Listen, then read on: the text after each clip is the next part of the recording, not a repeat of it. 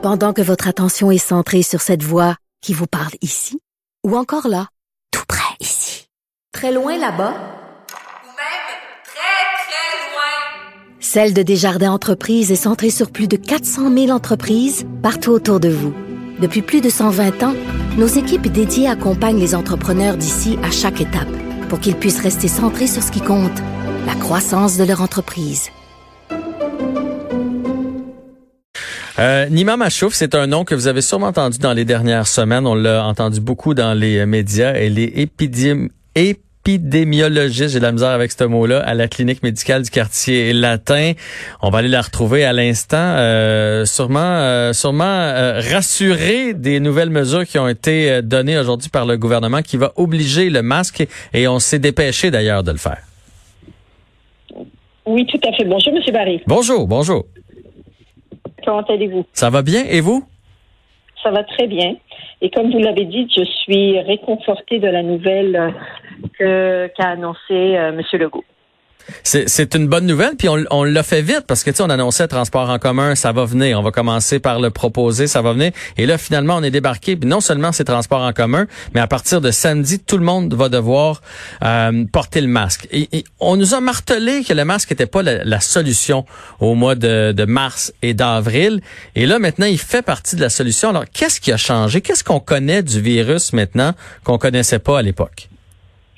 Alors, il y a plusieurs choses qui ont changé. Premièrement, la disponibilité des masques. Oui. Qui est quand même, euh, si on le rend obligatoire, il faut que ce soit quelque chose qui est disponible et à la portée de la population. Avant, au début de la, au début de l'épidémie au Québec, on il y en avait pas, donc euh, ils pouvaient pas en faire la promotion. Maintenant, il y en a. Ça, c'est un premier élément.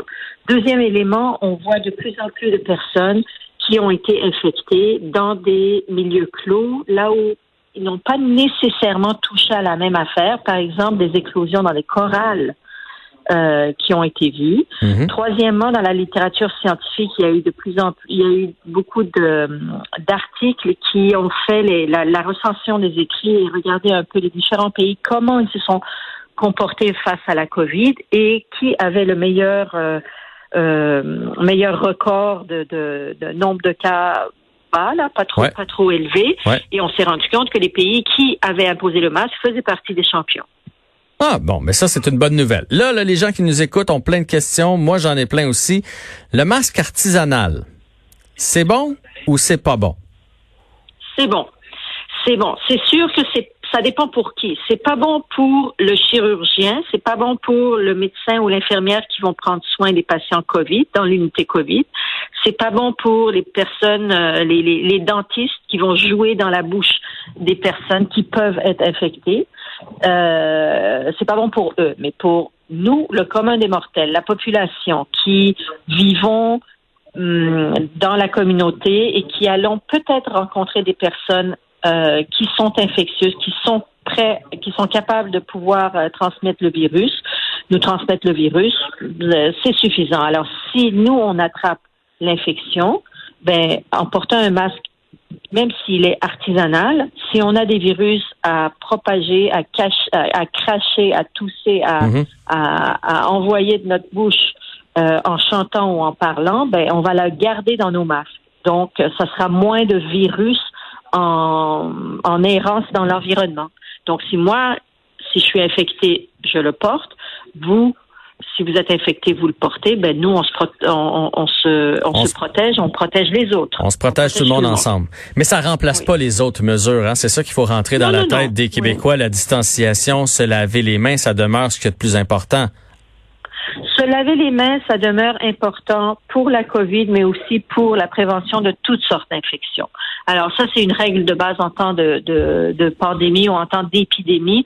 C'est une règle de base. La COVID, on ne il y a plein d'inconnus encore qu'on a avec la COVID. Donc, il faut qu'on mette toutes les chances de notre côté. On continue à se laver les mains, on continue à garder notre distance, on, on continue euh, euh, à, à faire ce qu'on faisait avant, télétravail dans la mesure du possible, etc. Mais on ajoute le masque parce que on veut fréquenter euh, plus de, de gens, on veut fréquenter plus de lieux. Mhm. Maintenant, avec le déconfinement, veut, veut pas, le nombre de contacts entre les individus va augmenter. Et donc, l'imposition du masque va faire en sorte qu'on va pouvoir compenser pour cette absence euh, de, de confinement. Parce que maintenant, on augmente les contacts entre les gens. Alors, au moins, en portant un masque, on va réduire le risque de transmission. Oui, mais c'est ce qu'ils disent. Le masque, bizarrement, c'est la liberté. Et comme le dit M. Legault aujourd'hui, euh, porter un masque, c'est pas être peureux, c'est être respectueux. Oui, et c'est très bien dit parce que le masque va nous donner la possibilité de déconfiner avec beaucoup plus de confiance et avec beaucoup moins de risques. Donc, effectivement, le masque, c'est la liberté. Pourquoi on le l'oblige seulement aux enfants de 12 ans et plus? En bas de 12 ans, c'est qu'ils sont ils ont pas assez de risques d'avoir des séquelles ou c'est parce qu'on les voit pas porter un masque? Euh, si c'était possible de les faire porter un masque, on l'aurait fait. Mais c'est pas possible. Quand on impose une mesure, il faut que la mesure soit faisable aussi parce que sinon les gens vont pas la respecter. Alors les gens, les enfants de moins de 12 ans, c'est plus difficile à leur, faire porter un masque euh, convenablement. Donc euh, puis aussi on sait maintenant que les enfants sont moins infectieux que ce qu'on pensait initialement. Donc s'ils propagent moins euh, le, virus et, l'infection, ben alors à ce moment-là, c'est moins important qu'ils le portent absolument, mais on préfère qu'il le. C'est juste que c'est pas possible. OK. Là, euh, on se connaît pas, vous et moi, euh, Madame Machouf, mais euh, moi, j'ai déjà fait de la comédie, des sketchs, et j'ai quelques personnes dans mon entourage qui sont plutôt rébarbatifs au port du masque et qui me disent, moi, je crois à l'immunité collective. Il faut que je l'aie le virus puis que je contamine les autres si on veut finir par s'en sortir. Vous répondez quoi à ça? C'est que le risque est trop élevé. Sachant que pour l'instant, euh, au Québec, on a un taux de mortalité de 9 à 10% donc, euh, oui, je veux bien que tout le monde devienne immunisé, mais si le risque est trop fort et on en, essayant de s'immuniser, on a un 10% de personnes qui peuvent y laisser leur peau, je suis pas sûre que c'est une manière rentable à passer à travers l'épidémie, de un. De deux, euh, les personnes âgées vont, euh, sont plus à risque de décéder. Les personnes qui ont des comorbidités aussi, par exemple, mhm. problèmes de tension, problèmes de diabète, etc., aussi peuvent avoir euh, peuvent avoir de séquelles importantes. Et, et l'autre chose aussi qu'on ne connaît pas encore, c'est les séquelles à long terme. On a vu des personnes qui se sont, ont été infectées par la COVID n'ont pas nécessairement eu beaucoup de symptômes graves, mais on, euh, leurs symptômes ont duré. C'est comme si leurs poumons avaient été endommagés. Euh, on ne sait pas si ça va être permanent ou si ça va être juste euh, un peu plus sur du long terme et ça va guérir après. On espère que ça va guérir, mais on ne sait pas. Alors, si c'est peut-être avoir des séquelles permanentes au poumon, je suis pas certaine que ça me tente de l'attraper. Assurément que ça ne nous tente pas. Euh, une autre idée préconçue qui euh, qui demeure au Québec, c'est que porter le masque peut nous empêcher de de bien respirer. Il y en a qui disent que leur pression va descendre, qu'on n'a pas un bon taux d'oxygène dans dans notre sang et dans notre corps. Qu'en est-il dans les faits? Si on porte le masque Est-ce qu'il y a des dangers pour notre santé? Masque il est trop épais, puis euh, à force de respirer, euh, oui, il y a des gens qui peuvent trop respirer, puis avoir tout d'un coup un manque d'oxygène. Ben à ce moment-là, le problème est, très simple. On enlève le masque, on sort à l'extérieur, on prend trois quatre puffs et, voilà, le tour est joué. Voilà.